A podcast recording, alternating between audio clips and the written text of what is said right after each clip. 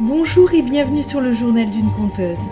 Je m'appelle Angélique et je serai votre hôte pour ce voyage au pays des livres. Retrouvez-moi chaque semaine pour un nouvel épisode autour de mes lectures et de mes coups de cœur.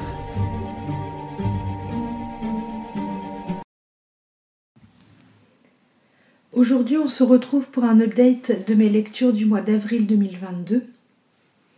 Donc, je vais commencer par 1Q84, livre 1 avril-juin de Haruki Murakami aux éditions 10-18. Alors j'ai beaucoup de mal à donner euh, un avis sur ce roman parce que d'un côté euh, ma curiosité est aiguisée, j'ai envie de découvrir la suite et d'un autre côté j'ai du mal à comprendre euh, où veut nous entraîner l'auteur. Je trouve également que ce roman n'est pas forcément à mettre entre toutes les mains, même adulte, car il y a certains thèmes euh, centraux qui sont quand même assez, euh, assez particuliers, qui peuvent être assez dérangeants, notamment dans le milieu sectaire. Donc je peux dire que c'est à la fois en fait une histoire bah, dérangeante, déconcertante, mais addictive et on a envie de connaître la suite. Donc je vais vous lire très rapidement la quatrième de couverture. En l'an 1984 euh, et le monde hypnotique de 1Q84, les ombres se reflètent et se confondent. Unis par un pacte secret, les existences de Tengo et Daomame sont mystérieusement nouées au seuil de deux univers, de deux ères. Une odyssée initiatique qui embrasse fantastique, thriller et roman d'amour, composant l'œuvre la plus ambitieuse de Murakami. Le roi n'avait Paris de Guillaume Meurice aux éditions Le Livre de Poche. Euh, donc ce roman est une espèce de biographie revisitée de Triboulet. Euh, donc Triboulet qui a été le bouffon euh, de Louis XII et de François Ier, donc au XVIe siècle. alors historiquement, on ne sait pas vraiment si Triboulet a été un seul et unique personnage ou si en réalité il y a eu plusieurs bouffons qui se sont nommés qui se sont nommés comme ça. En tout cas, là, l'auteur a choisi euh, d'en faire un seul et unique personnage. Et euh, ben, tout simplement, on va le, suivre dans, sa vie euh, de, bouffon, les, les, événements, la, politique, les complots qui, peuvent se jouer. et de découvrir du coup un, bouffon qui est censé voilà, être un idiot qui ne connaît rien, qui, voilà, qui, est là pour amuser euh, la galerie. Et en fait, on découvre euh, plutôt un personnage qui était euh, très très sachant, enfin du coup qui, qui savait lire.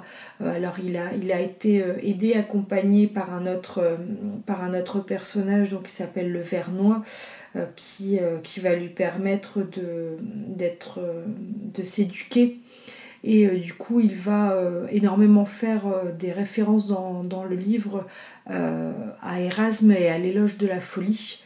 donc voilà, ça donne vraiment une, autre image du, du, personnage du bouffon.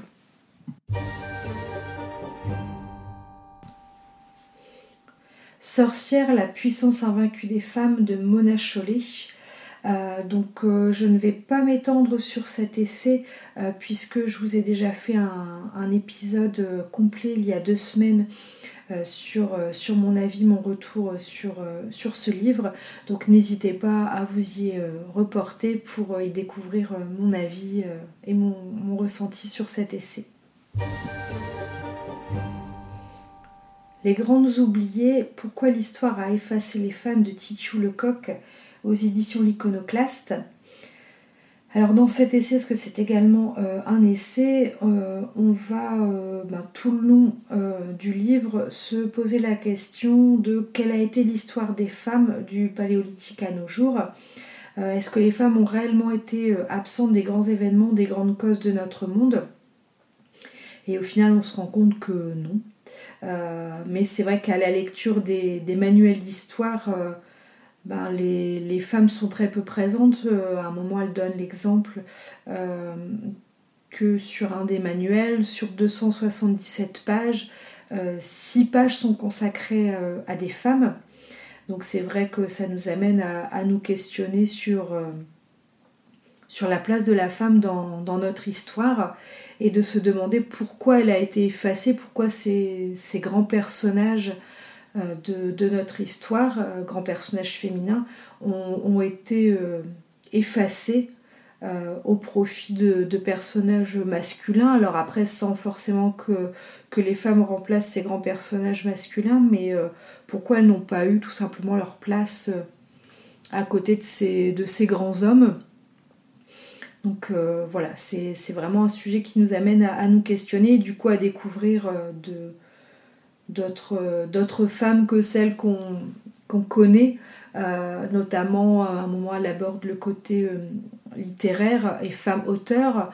c'est vrai qu'on a entendu parler, on connaît tous George Sand, mais euh, en réalité, euh, avant elle, euh, à la même époque, après elle, il y a eu énormément d'auteurs, enfin d'autrices, et on se demande pourquoi elles ont été effacées ou pourquoi leur, leur impact, leurs œuvres ont été minimisées au contraire d'œuvres masculines. L'ombre du vent, le cimetière des livres oubliés, livre 1 de Carlos Ruiz Zafón aux éditions Babel Actes Sud. Euh, donc ce roman c'est vraiment mon deuxième coup de cœur de l'année. Euh, c'est un, roman qui nous entraîne, qui nous envoûte. Euh, en plus l'histoire se déroule après la guerre civile espagnole, donc qui a vu l'arrivée au pouvoir de Franco jusqu'en 1975. Et là, dans, ce roman, on va suivre Daniel, donc euh, de l'été 1945 euh, au début des années 60, si je ne dis pas de bêtises. Et en fait, donc en 1945, Daniel est un petit garçon de, 10 ans et euh, son papa libraire va l'emmener au cimetière des livres oubliés pour qu'il choisisse un livre qu'il va adopter et qui va le suivre toute sa vie.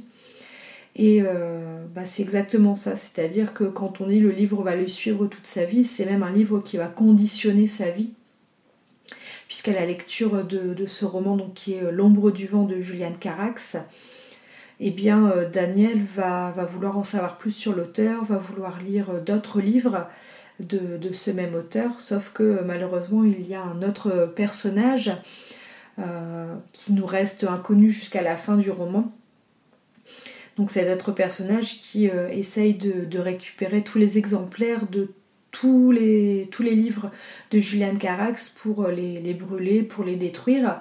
Euh, et on se demande un petit peu pourquoi. Du coup, Daniel va également essayer d'en savoir plus sur cet auteur qui est du coup un personnage très, très sombre, très gothique, très torturé. Donc euh, voilà, pour moi, ça a vraiment été une, petite pépite, euh, ce, roman. Euh, alors je sais qu'il n'a pas, il ne plaît pas forcément à tout le monde. J'ai l'impression qu'on aime ou on n'aime pas ce roman. Il n'y a pas de juste milieu entre guillemets. mais pour moi, ça a vraiment été un, un, coup de cœur et j'ai hâte de découvrir la suite. puisqu'il existe encore trois livres, si je ne dis pas de bêtises, trois tomes dans le cycle du cimetière des livres oubliés. Mémoire de la forêt de Michael Brun-Arnaud aux éditions L'École des loisirs. Euh, donc euh, ce, roman, c'est encore à, nouveau une pépite. Il y a plusieurs pépites sur le mois, d'avril. Euh, en fait, on va suivre du coup Archibald Renard et Ferdinand Top. Donc Archibald est libraire dans la forêt de Belle-Écorce. Et Ferdinand Top, comme son, nom l'indique, est une top. Et en fait, il est, il est atteint d'une maladie que, qu'on appelle dans le, dans le roman la, maladie de l'oubli-tout. Et pour, pour redécouvrir ses souvenirs, il va partir en quête avec Archibald d'un livre qu'il a écrit, qui sont en fait ses mémoires. malheureusement pour pour Ferdinand, son livre a été acheté par quelqu'un. Euh, et il va devoir essayer de retrouver cette personne pour retrouver euh, ses, mémoires et sa mémoire du coup. Euh, donc il y a énormément de, thèmes qui, sont abordés dans ce roman, sur les thèmes du, deuil et de la maladie, mais également ceux de, de l'amour, de l'amitié et du partage.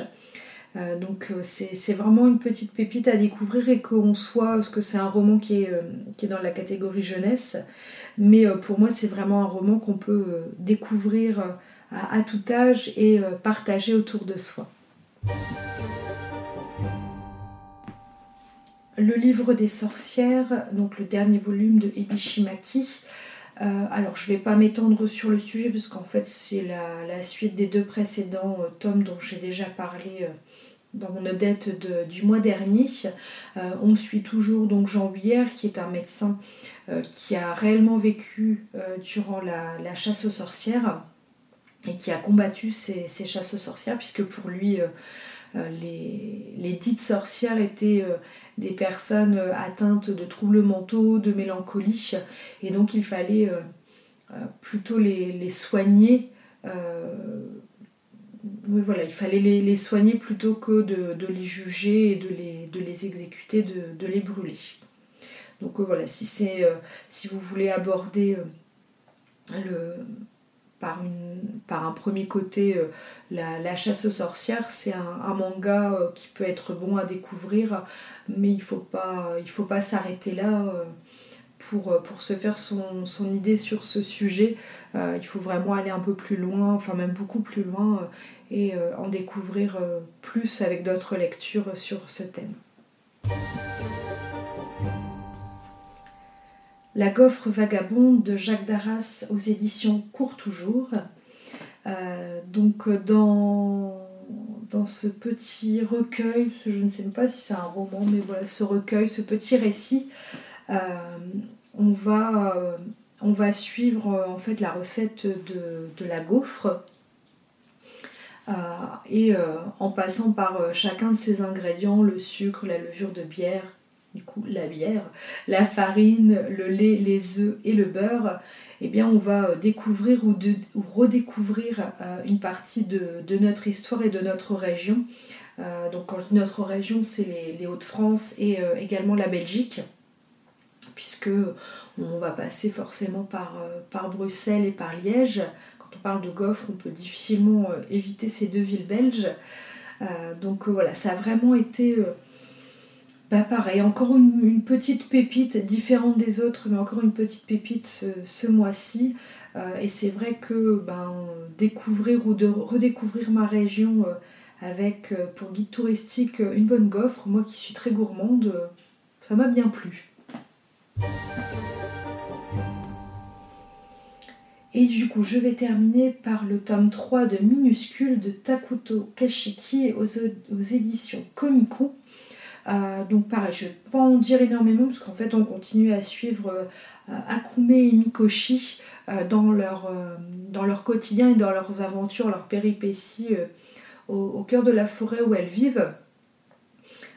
de leurs rencontres avec leurs amis, avec des personnes qui sont un petit peu moins leurs amis. mais voilà, c'est vraiment une petite lecture doudou entre, entre deux romans plus, plus longs, plus, j'allais dire plus sérieux, c'est pas forcément le, mot, euh, mais euh, voilà, entre deux lectures euh, un peu plus importantes, ça, ça, permet de, de s'évader un petit peu et de partir dans, dans ce monde avec ces petites créatures. Voilà, c'est déjà la fin de cette dette lecture, j'espère qu'il vous aura plu. N'hésitez pas à me partager en commentaire ou à venir discuter avec moi sur les réseaux euh, de, vos propres lectures. Si vous avez euh, déjà lu certains, certains des livres que j'ai abordés ce mois-ci, euh, n'hésitez pas à me partager votre avis et à me partager également vos propres, vos propres coups de cœur, vos propres envies. livresques. vous pouvez me retrouver sur les réseaux, donc sur Facebook et sur Instagram sous le nom de Lily Gaëliane. Je remets de toute façon toutes les informations en note d'épisode, sachant que tous les liens vers les livres dont j'ai parlé seront euh, également dans les, dans les notes d'épisode. Merci à vous d'avoir écouté cet épisode. J'espère qu'il vous a plu. Si vous avez aimé, n'hésitez pas à laisser une note ou un commentaire sur votre plateforme préférée et à le partager autour de vous. Je vous souhaite une belle journée ou une bonne soirée et à la prochaine